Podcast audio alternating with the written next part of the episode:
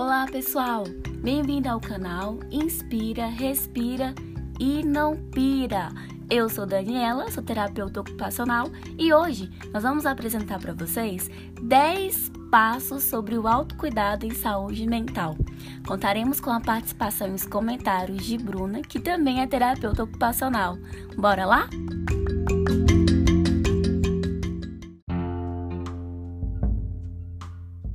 Meu nome é Bruna, sou terapeuta ocupacional formada pela UNB e atualmente eu estou como residente em saúde mental do adulto.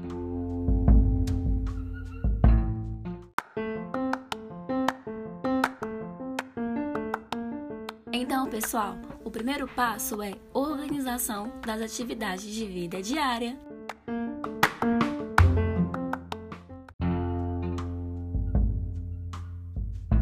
Quando nós falamos em atividades de vida diária, são as atividades que a gente desenvolve no nosso dia a dia, é, voltados para nós mesmos, como, por exemplo, tomar o banho, comer, é, escovar os dentes, é, fazer o uso do banheiro, é, o, a higiene pessoal, né? Se arrumar, arrumar o cabelo. E isso faz parte das atividades de vida diária e do nosso autocuidado e nos organizam. Os benefícios de, de organizar a, a, as atividades de vida diária é pelo fato de trazer um bem-estar, de, de nos levar a uma certa organização e, consequentemente, é, de, uma, de forma geral, é, ser uma atividade que traga bem-estar, é, algum, algum sentido de felicidade. Então, é um dos primeiros passos, estar com com as atividades de vida diárias organizadas. E a gente pode fazer de várias formas, né? Seja em forma escrevendo, deixando visível, ou e com o tempo a gente vai fazendo no automático, vai virando hábito e em seguida vira rotina.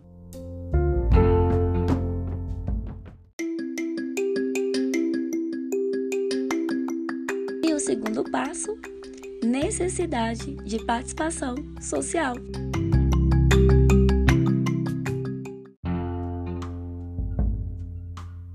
É, a participação social é extremamente importante também, é, porque são, vão ser nesses espaços que a gente desenvolve vínculo, que a gente é, não é só conhecer outras pessoas, mas é, estabelece as relações né? E nós, como ser, somos seres relacionais também.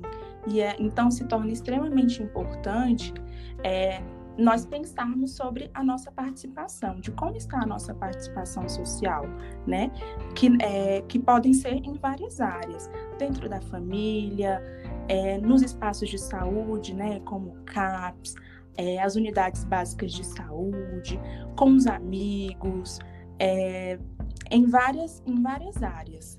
Não só é, na rua também, de como a, gente se, como a gente desenvolve as nossas relações, de como a gente se vincula.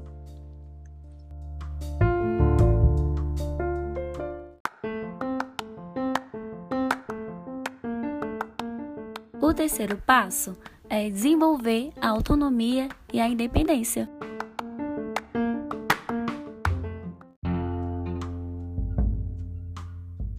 Poder de decisão de como nós enxergamos né, a, a nossa capacidade e em frente à ação é, que a gente estabelece na hora de realizar nossas atividades, das escolhas é, que, nós, que, é, que é feita né, durante a execução do, auto, do autocuidado, né? Então, é o poder que o indivíduo tem de identificar suas necessidades né, de se perceber dentro do desse processo. Então, assim, eu preciso, em que horas eu preciso tomar banho? É, em que momento é, eu preciso escovar os dentes? Em que momentos? Quantas vezes? Né? E poder fazer as suas escolhas, né? Em qual horário, como vai ser, de que forma, né? Quais vão ser os objetos, que eu vou utilizar, né? A escolha, a preparação do ambiente, tudo relacionado ao nosso poder de escolha, também e no momento que a gente for fazer e durante a ação.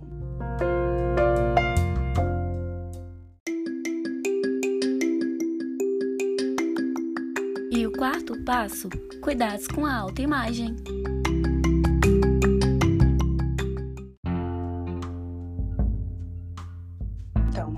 imagem que o sujeito, nós, né, temos de nós mesmos, influencia nas nossas relações, tanto com o outro quanto com a gente mesmo, né?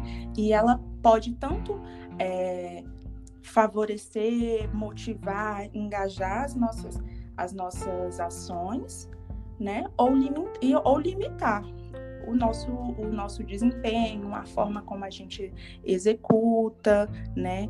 Então, por exemplo, é, muitas vezes a, é, a, gente deixa de fazer, de reali, realizar algumas, algumas atividades de autocuidado por, por se perceber, não se perceber dentro do processo, por não, não se identificar, não perceber que é uma atividade significativa, né? Aí vai perdendo essa motivação, engajamento, né?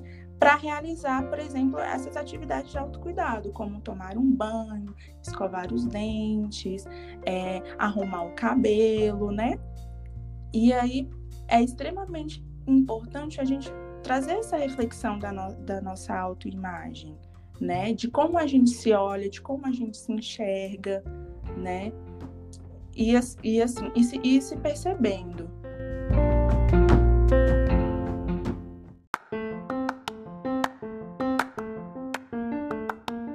O quinto passo é o processo de conscientização, compreensão e vivência nos processos de saúde e de doença.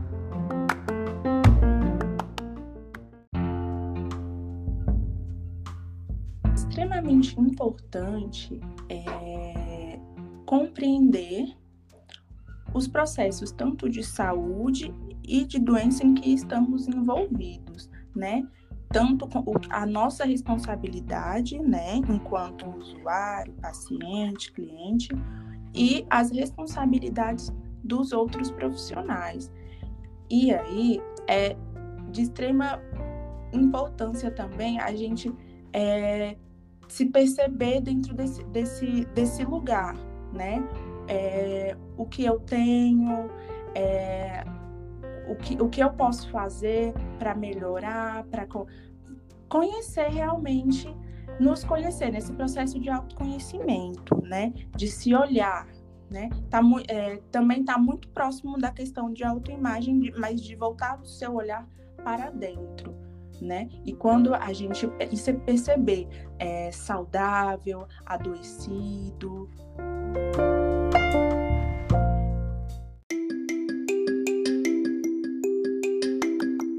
E o sexto passo é a nossa capacidade de adaptação.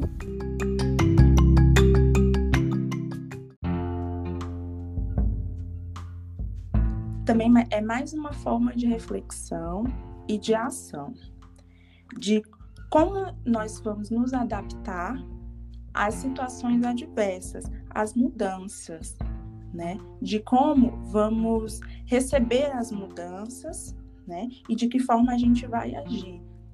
É, refletir sobre essas questões é, impacta diretamente no nosso autocuidado, porque muitas vezes é, nós às vezes não reagimos tão bem ao, ao inesperado, né? Nós, a vida, ela é, ela é, ela é, ela é uma roda, ela gira e está em eterno movimento.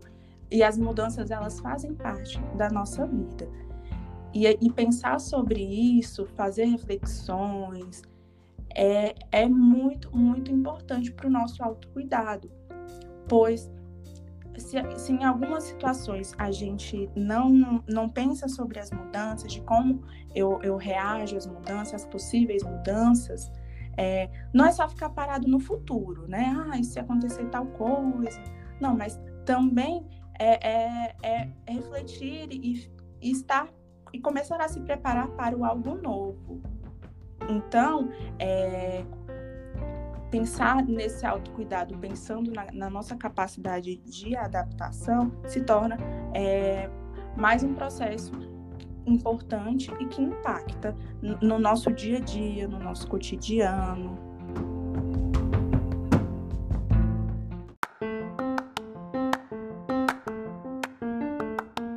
O sétimo passo é estabelecer comunicação com os profissionais de saúde mental.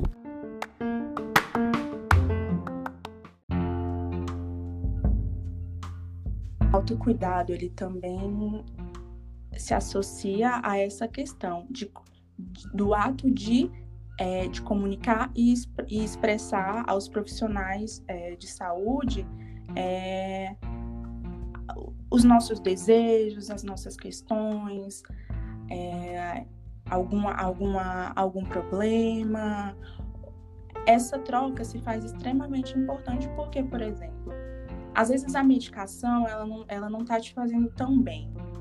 E aí, se você não conta para o profissional que está te atendendo, é, você não sente confiança, não, não sente que tem essa abertura, é, vai, isso vai impactar diretamente no, no seu autocuidado, na, na, no seu processo de saúde e doença.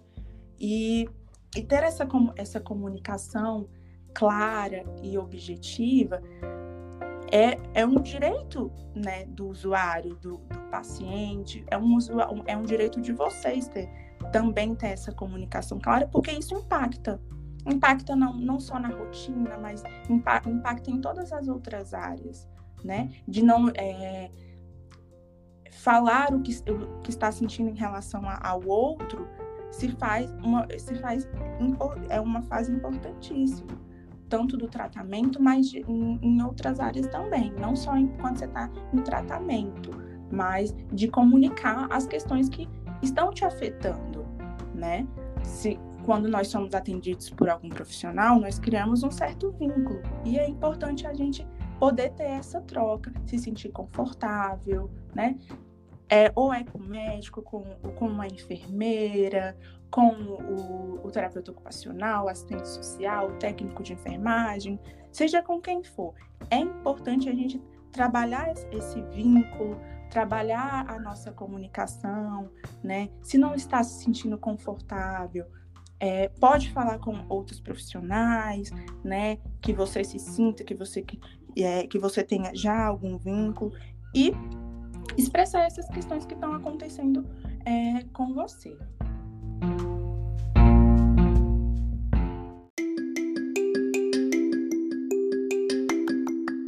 O oitavo passo é o autocuidado no ambiente e nos contextos.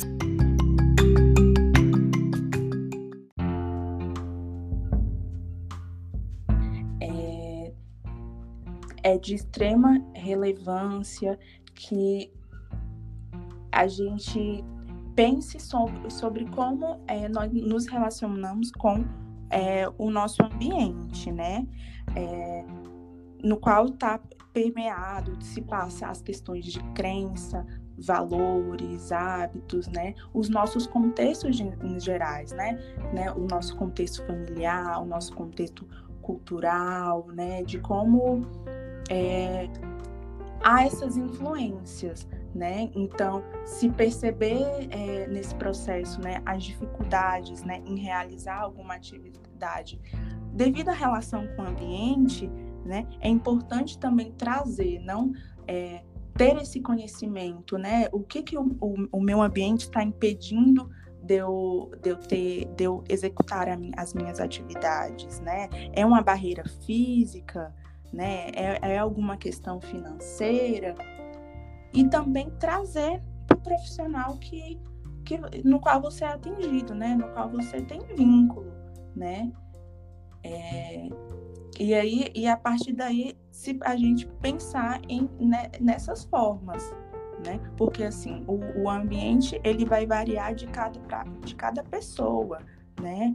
É, como eu falei, tem várias, tem várias situações que podem se modificar. Então, por exemplo, é, existem alguns estilos de casa, estilos de vida mesmo, né? E é importante estarmos pensando sobre isso, né? O que a gente está falando, esses, é, é, esses passos que a gente está falando, vai variar de pessoa para pessoa, né? De ambiente para ambiente.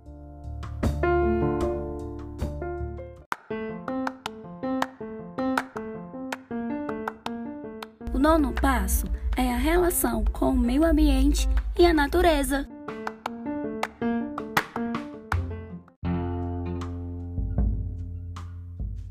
Contato com a natureza e com as e com, e com traz muitos muitos benefícios, né? Não só na questão de alimentação, é de estar em contato com a terra, né? É, é algo de dentro para fora e de fora para dentro também. Estar sempre em contato com, com a natureza, natureza, respeitando o ambiente, né? Respeitando é, os lugares onde a gente passa, né? Vai e esse contato é, com a natureza é extremamente íntimo, né? Vai de cada um, como por exemplo, é colocando o, o, o, o pé na terra, é colhendo flores, é como você trata também o ambiente, né? Se você é, tem algumas ações que preservem o ambiente, né? Eu não estou falando de ações muito grandes, é, é por exemplo, é, não jogar o lixo na rua, não, é, não provocar queimadas, é, é, é pensar nessas ações que, que são pequenas, mas que têm um impacto enorme no seu contato e a, na, com a natureza. E, e a, nature, a natureza, ela traz muitos benefícios para a gente. Acalma, tranquiliza, é, se troca energia, né? Quando você põe o pé na terra, na grama, né? É uma troca muito, muito especial você está em contato com ela. E o alimento também é uma forma de estar em contato com a natureza, quando a gente come um alimento é, natural, né? Frutas, verduras, alguns legumes, né? E é, é, e é uma conexão que nós temos, né? E pensar sobre isso também ajuda no nosso autocuidado, pensando nos seus benefícios, né? De tranquilizar, de ser mais, de ser que pode vir a se tornar uma atividade significativa, né? Porque tem várias pessoas que gostam de planta e é um momento único, né? Tornar esse o contato com a natureza um momento único é é, é bastante é, importante, é, é, traz muitos benefícios.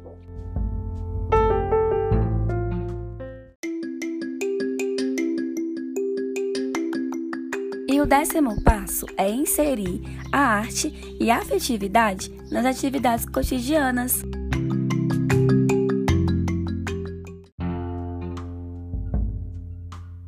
É por meio da arte que expressamos, expressamos muito das nossas emoções, né?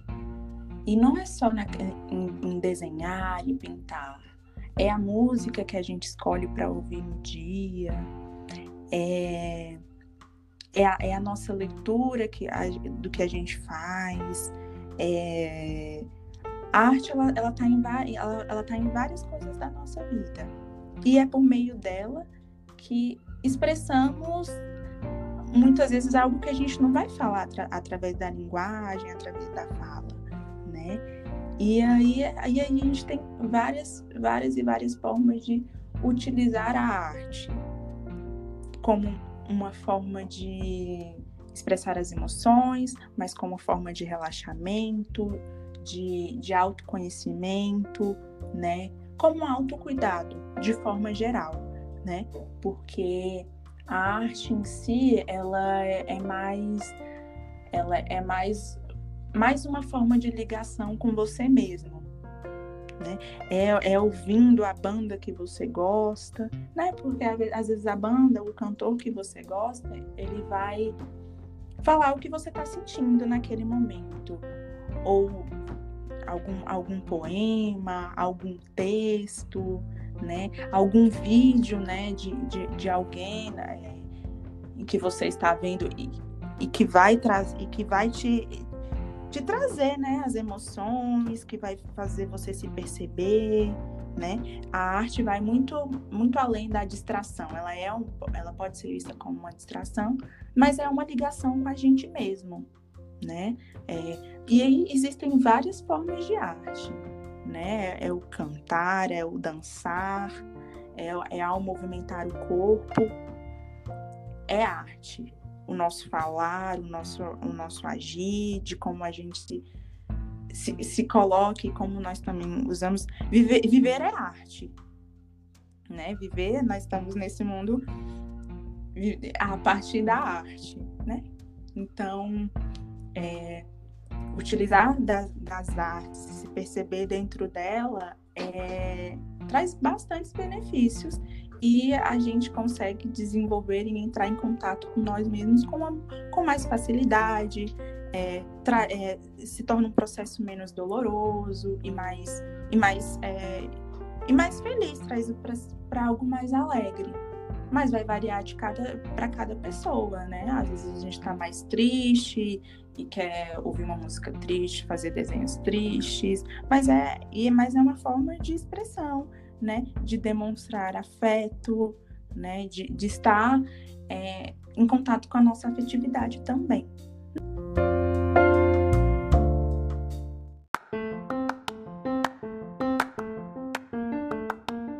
Muito obrigada, Daniela, pelo convite. Espero ter, ter contribuído né, com, com esse podcast. É, fico à disposição para a gente continuar trocando. E é isso.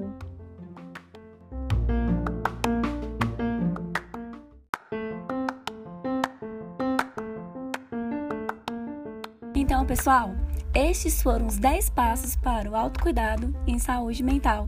Espero que vocês tenham gostado. Um abraço e até a próxima!